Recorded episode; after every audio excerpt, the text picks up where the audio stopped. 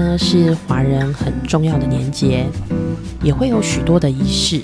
记得小时候啊，农历年前我们便会开始陆续的整理房子，尤其在除夕当天，全家都会很有默契的留在家里一起大扫除。家里总是要除旧布新，很传统的。初一呢，我会去爷爷奶奶家；初二我会到外公外婆家去拜年，因为都是大家族。吃饭的时间总是看着大伙忙进忙出，渐渐长大才知道年节张罗家人们并不容易。这么多的家事要做，到底要由谁来做呢？怎么分工？公平吗？平等吗？家庭生活的分工不比工作场域中的分工。有的时候呢，被分工完做完了分内事，还有可能会引发对方的不开心。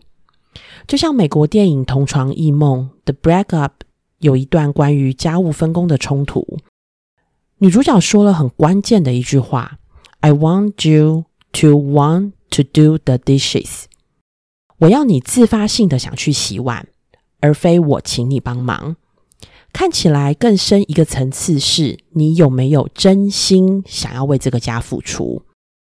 这也让我联想到我的原生家庭。我的妈妈常常会希望我们要立刻去执行她看见的家庭需求。但真的有这么急迫吗？至少我跟我的兄弟姐妹不认为是。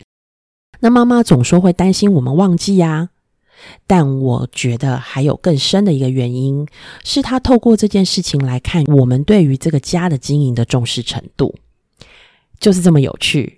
在家务分工的冲突上呢，有的时候伴随的可能不是只是分配的平不平等的这个问题。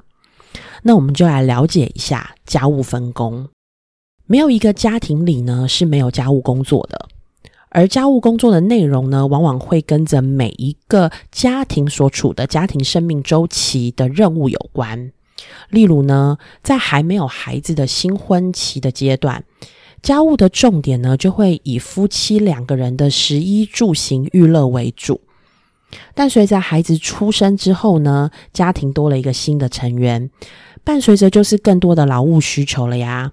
课业的安排需求，随着子女在更大，家务的内容呢也会有所改变，而家务分工呢也会依据不同的家庭的类型，家庭中的成员不同，分工呢就不会完全的相同。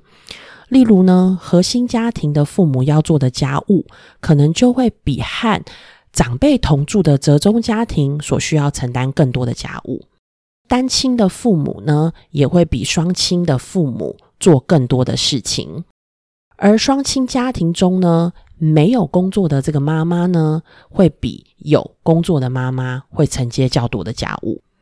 那我们常常啊想到的家务工作，可能是很实际层面的煮饭、洗衣、接送小孩等等。但我最近呢看到了一篇报道，他提到。对于家庭的责任呢，女性比男性会给予更多的脑力跟情感的付出。关于这个脑力跟情感的付出啊，我觉得也正中我的点。我想提到的是呢，并非劳动或劳务才是家事。我们在为家里呢所做的这些规划呀、思考啊，包括安排孩子的课程呐、去上体验呐、计划家庭的活动啊、维系家人的情感，在必要的时候要处理亲子的焦虑啊等等，这些没有办法被精确计算的这些无形的付出，通常也是很消耗我们的时间跟精力的。就像我的朋友啊，最近在为他的家庭做这个理财的规划。他在呢先生要做决定之前呢，他大量的咨询朋友、咨询理专，做一些资料的收集，确实花了他很多的精神、时间跟脑力。那这些呢，我都认为他是家务的工作。那预测婚姻满意呢，正好有一个不容忽视的影响因子，那就是家务工作了。其实，在十五年前呢，就已经有研究的报道说，妇女呢期待理想的家庭生活的条件之一呢，就是丈夫能够分担家事。美国犹他大学的社会学家 Daniel Carson 发现呢，伴侣之间啊，家务的责任不平等，会导致性生活的减少。更多的家庭的研究其实也显示。家务的分工与权力的决策不平衡，会导致婚姻冲突。看起来好像家务分工的这件事情，如果没有被处理好，对婚姻跟家庭的冲击都很大。那我们就来看看两性在家中的分工有平衡吗？我最近啊看了一则报道分享，二零一四年呢，国际 OECD 发表的一个报告显示。世界各地的女性哦，平均承担了比男性伴侣多二到十倍的家务工作。那我们拉回台湾，台湾的行政院资料统计呢，台湾有配偶的女性投入无偿家务劳动的时间，这个叫无偿家务劳动的时间，就包括了育儿啊、照顾啊、家事等等。女性投入无偿家务劳动的时间呢，比先生多了三倍。那是不是可以说，太太投入家务工作的时间呢，比先生长很多呢？好像这个数据是这样子的。那台湾也有另外一项数据，二零一一年呢，台湾内政部对妇女进行生活状况的调查，他想要了解的是，台湾的家庭中主要的家务的处理者是谁？结果显示。占最高比例的呢，其实就是妇女本身了，有百分之六十三点二。第二名呢，竟然不是伴侣耶，而是女性的父母。好，所以在这个家庭里面，就像是他岳父岳母，也占了百分之二十四点三。第三名呢是配偶的父母亲，第四名呢才是配偶。这些资料好像都在告诉我们，都反映着，虽然女性呢大量进入了劳动市场。双薪家庭的比例是越来越高，但对女性来说，似乎并没有因此减轻家中所需负担的工作量，反而面临多重的角色压力。这也呼应了现在许多家庭的心声。即便呢，先生太太希望可以平分家务，但由于各种结构跟社会经济的原因，最终其实还是会偏向比较。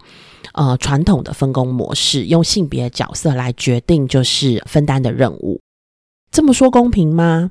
好像跟我们的现实生活当中看到的又有一点点不一样。几年前呢，我在工作上接触了许多的夫妻，其实大多数的先生或爸爸都表达他们很愿意投入时间在家务跟育儿上哦。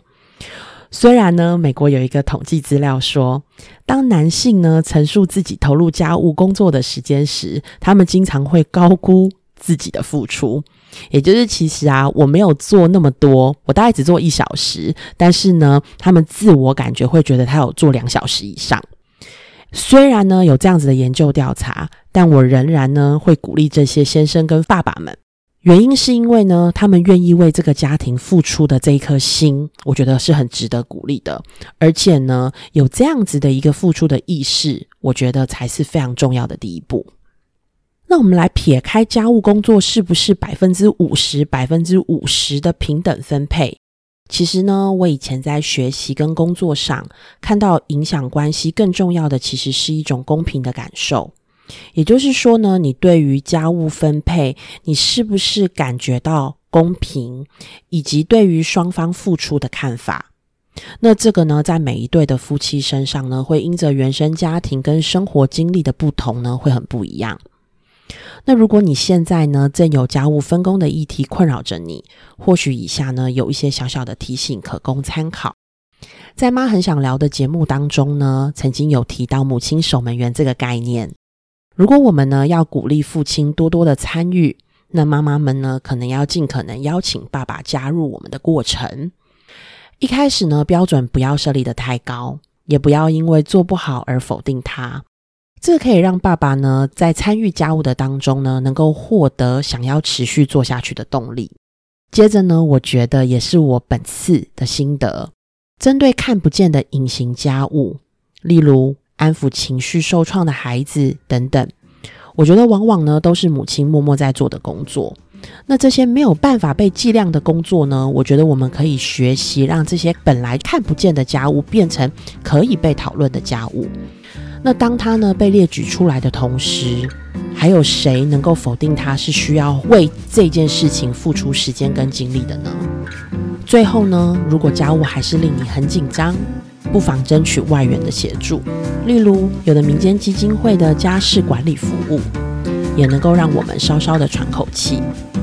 虎年来了，祝福大家和和气气，心想好事成。聊关系，我们下次见。